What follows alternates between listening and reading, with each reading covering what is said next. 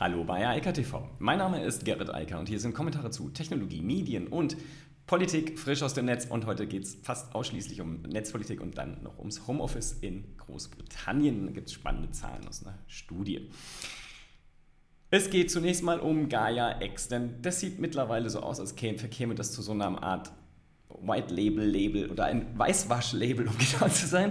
Äh, dann geht es einmal mehr um die Luca-App. Ähm, da gibt es noch einen sehr langen Tweet von Eva Wolfangel, einer ähm, Journalistin, und ähm, der ist sehr häufig geteilt worden und hat auch sehr viel Wahres in sich. Und dann geht es um das Widerrufsrecht. Also, das ist so ein spezifisches Problem, was jetzt plötzlich entstanden ist, weil viele Kunden gar nicht sehen, dass es etwas anderes ist, wenn Sie bei Amazon bestellen, bezahlen und dann sofort auf ein Päckchen warten dürfen und auch nichts mehr damit zu tun haben, oder ob wenn Sie Click and Collect machen. Das ist etwas anderes, funktioniert anders und sorgt aktuell für viel Verwirrung bei vielen Kunden.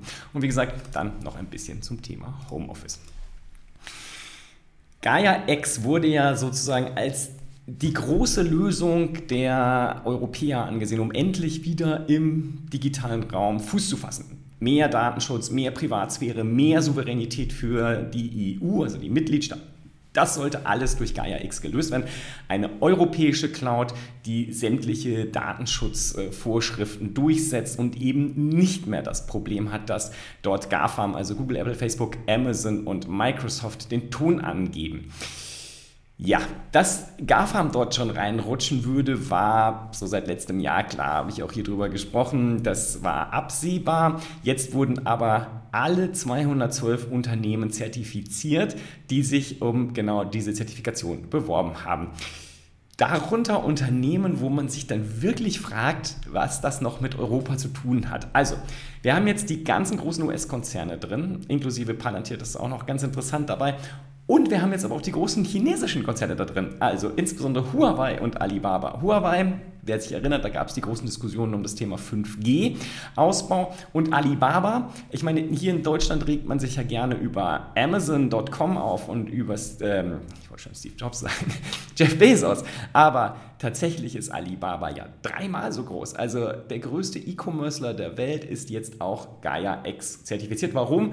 Ja, weil der natürlich genauso wie alle anderen, also Amazon oder halt auch Google, Microsoft auch eine Cloud-Lösung anbietet. Und die kann sich jetzt auch mit dem Label Gaia X schmücken. Also das demnächst dann auf der Website bewerben, dass sie konform sind mit Gaia X Anforderungen. Was das unter dem Strich bedeutet, meines Erachtens haben wir jetzt keine europäische Cloud mehr, sondern eine Cloud, die von US-Amerikanern und Chinesen ähm, betrieben wird, ähm, in der europäische Konzerne nicht so eine wirklich relevante Funktion haben und die aber eigentlich so oder so nicht funktioniert. Man kann da gar nichts kaufen. Das sollte eigentlich jetzt im Frühjahr losgehen. Jetzt hat man das auf den Dezember verschoben. Das verspricht zumindest die Deutsche Telekom, die immerhin auch noch in diesem Konsortium drin ist, wie auch übrigens sehr viele Forschungseinrichtungen. Aber die Frage ist halt, wer dann tatsächlich dort auch die Dienstleistung am Ende des Tages anbieten kann und warum man die dann nutzen sollte. Weil ich kann ja weiterhin dann bei AWS, Google Cloud etc. oder Azure von Microsoft meine Cloud-Dienstleistungen einkaufen und die sind ja trotzdem Gaia X gelabelt und alles ist gut so, zumindest aus Perspektive des Kunden, wenn ich dort dann einkaufe. Für mich klingt das Ganze jetzt eigentlich nur noch wie so ein großes Werbelabel, was jetzt da ist, aber eigentlich keinen Inhalt mehr hat. Also die europäische Hülse, denn tatsächlich ist da gar nicht Europa drin, sondern es ist jetzt quasi jeder äh, dort zertifiziert worden und Teil der europäischen Cloud-Lösung, die jetzt von Chinesen und Amerikanern betrieben wird. Ich weiß nicht, wer sich das ausgedacht hat, aber das klingt schon ein bisschen absurd. Ganz sicher absurd ist auch das Ganze, was um die Luca-App ähm, da so stattfindet. Ich habe hier zweimal drüber gesprochen und ich hatte eigentlich gehofft, das Thema ist dann vom Tisch, aber nein, immer mehr Bundesländer haben das Ding jetzt ähm, lizenziert. Das ist äh, total spannend, denn das kostet halt viel Geld. Also die Schätzungen der Zeit äh, liegen so bei 10 Millionen Euro, die da jetzt schon von den Bundesländern ausgegeben wurden. Und das für eine App, wo wir mittlerweile wissen, dass der Quellcode nicht sauber lizenziert wurde. Ähm, man kann das auch gestohlen nennen, aber das passt nicht ganz, ist Open Source Software, aber da muss man halt angeben, von wem der Code denn eigentlich kommt und darf den nicht als eigenen Code angeben und ihn sich dann noch von Bundesländern bezahlen lassen. Äh, faszinierende Geschäftsmodelle. Außerdem gibt es ganz massive Datenschutz- und Privatsphärenmängel. Ähm, ganz besonders gilt das für die, die, es gibt so einen lustigen Schlüsselbund, das ist äh, sozusagen der Garten-Datenschutzgau par excellence. Also das ganze Ding ist unsicher, das ganze Ding sorgt für eine zentrale Speicherung von Daten. All das, was wir 380 Millionen Mal durchdiskutiert hatten, schon im Vorfeld mit dem Thema, dem Thema Corona-Warn-App. Und dafür bezahlen wir jetzt nochmal Geld. Das Gruseligste an der ganzen Kiste ist, es hat gar keine Ausschreibung stattgefunden. Also das Ding ist jetzt einfach gekauft und lizenziert worden. Ähm, und äh, ja, es funktioniert nicht. Es ist datenschutztechnisch eine Katastrophe. Es ist vermutlich äh, bestehend, basierend auf gestohlenem Quellcode, insbesondere von einem österreichischen Anbieter. Und ähm, der hat sich auch noch nicht dazu geäußert. Ich bin mal gespannt, was der noch dazu sagen möchte. Ähm, und das ganze Thema, wie gesagt, dann abgesegnet ohne Ausschreibung einfach mal so lizenziert. Das kann man alles machen und ähm, das sind einfach wieder 10 Millionen Euro weg. Immerhin, die Corona-Warn-App kommt ja jetzt mit äh, der entsprechenden äh, Funktionalität auch sich einchecken zu können, das aber datenschutzkonform, äh, so wie es sein soll. Und ähm, das wussten eigentlich alle Beteiligten. Deshalb frage ich mich halt, warum die Bundesländer da jetzt äh, Kohle in die Hand genommen haben und das Ding lizenziert haben. Wer das nicht bei Twitter lesen will, das habe ich unten verlinkt. Es gibt den Artikel von der Zeit auch weiterhin, den muss man eigentlich kaufen. Das ist auch der Grund, warum die Wolf Angel das Ding hier nochmal in einem langen Thread vorgestellt hat, in den Kernelementen. Das sollte man zumindest mal gelesen haben. Den Zeitartikel kann man natürlich dann auch noch lesen, hat man noch viel mehr Hintergrundinformationen. Und nein, das ist kein 1. April-Scherz, sondern das, was hier so drin steht, ist leider alles richtig und deshalb sehr, sehr unschön und wie gesagt, für mich komplett unverständlich, warum die Bundesländer das Ding noch lizenziert haben. Also im Wissen, dass die offizielle Corona-Warn-App die Funktionalität eh abbildet und zwar korrekt, wo es vorher auch eine Ausschreibung gab, wo alles per Open Source sauber seit über einem Jahr verfügbar ist, diskutiert wurde, korrigiert wurde und wo wir eine saubere App und einen sauberen Quellcode haben. Und dann kaufen wir noch so ein Ding, was einfach nur unsicher ist und äh, wie gesagt mit gestohlener Software funktioniert. Herzlichen Glückwunsch. Ähm, so kann man das Geld dann natürlich auch verschwenden. Ja, und dann sind wir bei diesem Thema. Ähm, Click and Collect. Also, Click and Collect ist eine große Sache durch die Pandemie. Viele Einzelhändler, also vor allem Facheinzelhändler vor Ort, haben ähm, im letzten Jahr häufig erstmalig angefangen, überhaupt im Internet Produkte anzubieten. Vorher hatten die vielleicht mal eine Website oder vielleicht auch einfach nur auf die Facebook-Seite verwiesen und hatten gar nichts da. Jetzt mussten sie ja was tun. Die Geschäfte waren geschlossen und sie wollten verkaufen. Das ist schon damals, vor einem Jahr, in dem ersten Lockdown, den wir dort hatten. So, also den Kontaktbeschränkungen, um genau zu bleiben. Ähm, und damit, da hat das dann so langsam angefangen. Immer mehr Händler haben erkannt, okay, das funktioniert auch ganz gut. Ich kann das hier in Münster, habe ich oft genug darüber gesprochen, auch äh, nur bestätigen. Plötzlich konnte man sich den Wein liefern lassen und also, was ging alles wunderbar und auch unproblematisch. Jetzt tauchen aber langsam die Probleme auf, denn das Click-and-Collect-System besteht halt gerade darin, dass kein Fernabsatzvertrag stattfindet. Denn man reserviert das Produkt im Regelfall nur. Dann geht man zu dem Händler und dann bekommt man dort das Produkt angeboten, bezahlt es auch dort. Das heißt, der ganze Kaufvorgang findet dann vor Ort statt. Und dann ist es kein Fernabsatzgesetz mehr, was da greift. Also die Regeln des BGB sind da relativ klar und insofern eigentlich die Verwirrung auch ähm, verwunderlich, denn das gab es ja vorher auch schon. Also die Möglichkeit, dass viele Händler sagen, wir verkaufen gar nicht über einen Online-Shop, wo wir dann voll drin hängen und die Leute innerhalb von 14 Tagen die Produkte einfach zurückschicken können. Das haben viele auch vorher schon gemacht, das hat sich jetzt halt nochmal ausgedehnt. Viele Endkunden verstehen das aber heute gar nicht mehr. Die verstehen das ja auch schon nicht mehr, wenn sie im normalen Geschäft Produkte kaufen, weil sie dann auch davon ausgehen, dass sie einfach so innerhalb von 14 Tagen von diesem Vertrag Abstand nehmen können. Können sie aber natürlich nicht, dafür gibt es gar keine Grundlage. Und genauso ist es, wenn man halt das Internet nur als Invitation auf Referendum ansieht, also nur ein Schaufenster hat. Die Leute können dann natürlich anfragen, aber solange da kein Geld fließt und solange der Kaufvertrag, also ein Kaufschluss nicht stattfindet, also zum Beispiel bei Amazon, Amazon bekommt man halt eine E-Mail, darin steht, vielen Dank für Ihre Bestellung, Geld ist eingegangen, Päckchen ist unterwegs. So, dann ist das ganze Thema abgeschlossen und äh, dann gibt es da auch rechtlich nichts mehr zu diskutieren. Da kriegt man eine lange Widerspruch, also Widerrufsbelehrung und dann kann man halt innerhalb von 14 Tagen das Ding zurückschicken. Und äh, gut, Amazon schmeißt dann auf den Müll, weil das billiger ist, als das wieder irgendwo ins Lager zu legen. Das ist das, was passiert. Daran haben sich die Menschen gewöhnt. Das Click and Collect ist für viele Leute immer noch neu ähm, und jetzt merken sie, ups, das funktioniert so gar nicht. Einige Händler sind jetzt dazu übergegangen und haben gesagt, okay, wir bieten euch das gleiche Widerrufsrecht an, aber das ist die freie Entscheidung des Händlers. Das heißt, der muss das dann noch aktiv anbieten. Ansonsten gilt das Zivilrecht und das Zivilrecht sagt, Du musst das Produkt kaufen, wenn du es da gekauft hast, so wie vorher und überall demnächst irgendwann auch wieder im Laden, wenn du halt ein Produkt mitnimmst und dafür Geld hingelegt hast, dann ist es abgeschlossen. Dann gibt es halt nur noch die Rücktrittsmöglichkeiten über das Gewährleistungsrecht, aber man kann nicht einfach sagen, ich will jetzt nicht, der Schuh gefällt mir doch nicht, ich möchte einen anderen. So funktioniert das halt nicht.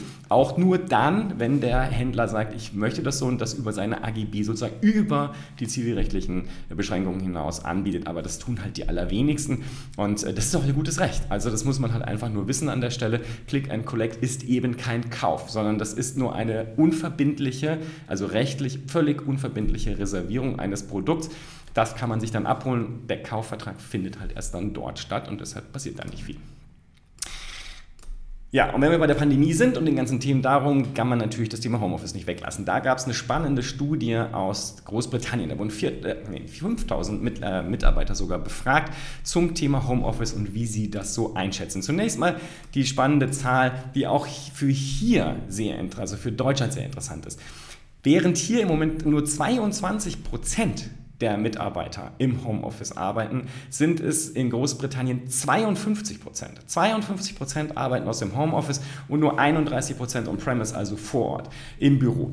Im Büro, das wissen wir alle, sind die Infektionszahlen besonders hoch. Das ist wie in der Schule, wie im Restaurant, überall, wo viele Menschen aus vielen ähm, Haushalten zusammenkommen ist halt die Wahrscheinlichkeit, dass man sich dann infiziert, sehr hoch, die Rückverfolgbarkeit schwierig und das Ganze ein Riesenproblem. Deshalb haben alle klugen Unternehmen, die das können, also vor allem Computer, Arbeitsplätze haben, die Leute nach Hause geschickt und gesagt, arbeite mal schön von zu Hause, ich will hier nicht angesteckt werden und ich will auch nicht, dass du krank wirst, weil ich will, dass du als Mitarbeiter arbeiten kannst und nicht im Krankenhaus liegst oder zumindest mal 14 Tage oder auch drei Wochen sagen wir mal vorsichtig, ausgiebige Grippe hast mit allerlei Langzeitfolgen, über die wir uns noch gar nicht so richtig im Klaren sind.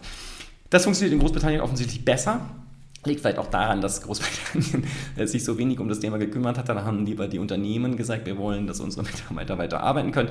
Das ist jedenfalls der Stand der Dinge. Das ist viel mehr als in Deutschland. Und ähm, das ist schade für Deutschland. In Großbritannien hat man jedenfalls diese Erfahrung gemacht. Jetzt wurden diese 5000 Leute gefragt, wie wollt ihr das denn in Zukunft? Also, wie soll das zukünftig ablaufen? Und da hat nur ein Fünftel, also 21 Prozent, knapp über ein Fünftel gesagt, wir wollen nur noch wenig, also wir wollen sozusagen ähm, gar nicht mehr im Homeoffice arbeiten. Dies ist klar, es gibt halt Menschen mit Kindern, mit schwer, schwierigen räumlichen Gegebenheiten, wo das dann vermutlich auch einfach nicht gut geht. Kann man alles nachvollziehen, aber es ist eine winzige Zahl. 10 Prozent, das ist immer noch sehr winzig, sagen, sie wollen mindestens einmal pro Woche von zu Hause arbeiten. 20 Prozent sagen zweimal pro Woche. 20 Prozent nochmal dreimal. 9 Prozent vier Tage und 19 Prozent, also fast nochmal 20 Prozent, sagen, sie wollen fünf Tage pro Woche von zu Hause arbeiten. Also nochmal nochmal zusammenzufassen. Die Wahrscheinlichkeit, dass man Leute zukünftig mehr als zwei Tage von also im Büro arbeiten lassen kann, ist relativ gering, weil die Hälfte der, also fast die Hälfte der Mitarbeitenden zumindest dieser Umfrage sagen, das wollen wir nicht. Mindestens drei, vier oder fünf Tage wollen wir von zu Hause arbeiten. Und nur ganz wenige, also 30 Prozent sagen, sie wollen ein- oder zweimal ähm, sozusagen nur von zu Hause arbeiten und 21 Prozent sagen am liebsten nie. Das muss man einfach mal hinnehmen. Und was noch viel wichtiger ist, jetzt kommt ja die Frage, warum wollen die das denn? Das war ja vor einem Jahr anders. Also in vielen Studien waren da viele Mitarbeiter waren sehr unglücklich mit der Situation. Und da muss man halt sagen, dass diese wiederum Befragten äh, in Großbritannien gesagt haben, die Situation hat sich deutlich oder sogar sehr stark verbessert. Ja? Also zumindest eine Verbesserung, sagen, hat stattgefunden bei etwa 70 Prozent. Und 40% sagen substantially improved und 17% sagen hugely improved. Also die Situation im Homeoffice hat sich verbessert. Klar, die Leute haben sich in zwölf Monaten daran gewöhnt, verstehen heute, wie die Abläufe sind.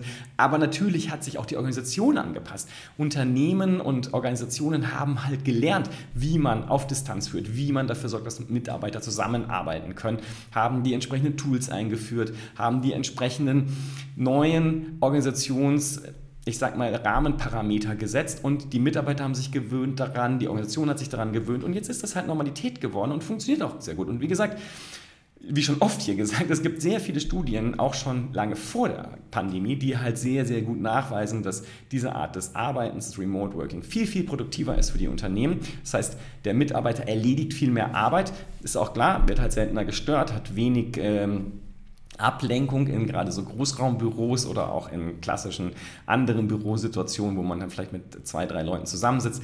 Das stört halt im Zweifel und sorgt dafür, dass weniger produktiv gearbeitet wird. Das verbessert sich im Homeoffice massiv. Wie gesagt, ganz klar, es gibt die Situation mit Kindern, die nicht in der Schule, Kita etc. sind. Dann ist das schwierig, brauchen wir gar nicht darüber diskutieren. Aber das ist eine Ausnahmesituation, die wir hoffentlich in einem halben, dreiviertel Jahr dann gar nicht mehr haben, sondern dann haben wir Homeoffice pur. Und dass man hier einfach nur lernen kann, wieder einmal, aus der Sicht der MitarbeiterInnen ist es einfach heute so, dass die verstanden haben, dass das für sie besser ist, dass das für das Unternehmen besser ist. Es gibt einfach gar keinen guten Grund, Homeoffice nicht zu machen. Und für mich ist immer faszinierend, dass sich gerade in Deutschland noch so viele Unternehmen, auch die, die es könnten, also ich rede jetzt nicht vom Bäcker, der kann halt nicht aus dem Homeoffice seine Brötchen backen oder verkaufen. Das ist schwierig. Aber alle anderen, die halt einen Bürojob haben, die könnten natürlich von vor Ort, also auch die Verwaltung des Bäckers, ja, die Buchhaltung, die muss nicht vor Ort sitzen sitzen. Was soll das? Die ist viel produktiver, wenn sie das von zu Hause aus machen kann. Und natürlich mit dem einhergehenden Lebensqualitätsfaktor, denn wenn ich da nicht hin und zurück fahren muss, spare ich sehr viel Zeit als Mitarbeiterin und dann ist das natürlich viel angenehmer unterm Strich. Anyway, wir werden sehen, wie sich es weiterentwickelt. Punkt und Fakt ist nur mittlerweile, es gibt keine guten Argumente, warum Leute vor Ort arbeiten sollen. Klar, wenn man sozusagen Workshops hat, Kreativitätsleistungen, äh, Kreativleistungen will, dann macht es absolut Sinn, auch mal ein Wochenende sich zusammen irgendwo zusammenzusetzen und sozusagen über die Zukunft nachzudenken oder konkrete Probleme zu lösen. Hackathons und so weiter, das ist ja alles nicht vom Himmel gefallen, wo man die auch virtualisieren kann. Das äh, kommt ja auch immer stärker. Insofern alles möglich. Man muss das nicht irgendwo vor Ort machen, aber es gibt gute Gründe, warum man ab und an zumindest Mitarbeiterinnen und auch Leute aus dem externen Bereich, also Lieferanten, Partner und so weiter, zusammen an einen Tisch bringen sollte oder vielleicht sogar nach draußen an die freie Luft, äh, frische Luft. Das kann man alles machen, aber für den permanenten, für das permanente Arbeiten ist es nicht gut, die äh, Leute vor Ort, also on-premise zu setzen. Es ist viel sinnvoller, die von zu Hause arbeiten zu lassen und dafür zu sorgen, dass die Organisation darum herum äh, stimmt. Und wie gesagt, viele Unternehmen haben das jetzt gelernt und meine Einschätzung ist, die Unternehmen, die sich da nicht angepasst haben in den letzten zwölf Monaten, werden in den nächsten 12, 24, 36 Monaten allerlei Probleme bekommen, wenn sie nicht jetzt zügig nachlegen und sich an die Situation, die neue Realität äh, der Arbeit dann gewöhnen. In diesem Sinne, ich wünsche eine schöne kurze Woche und wir hören uns morgen wieder. Bis dann. Ciao, ciao. Das war Eika TV frisch aus dem Netz. Unter eika.tv findet sich der Livestream auf YouTube. Via eika.media können weiterführende Links abgerufen werden. Und auf eika.digital gibt es eine Vielzahl von Kontaktmöglichkeiten.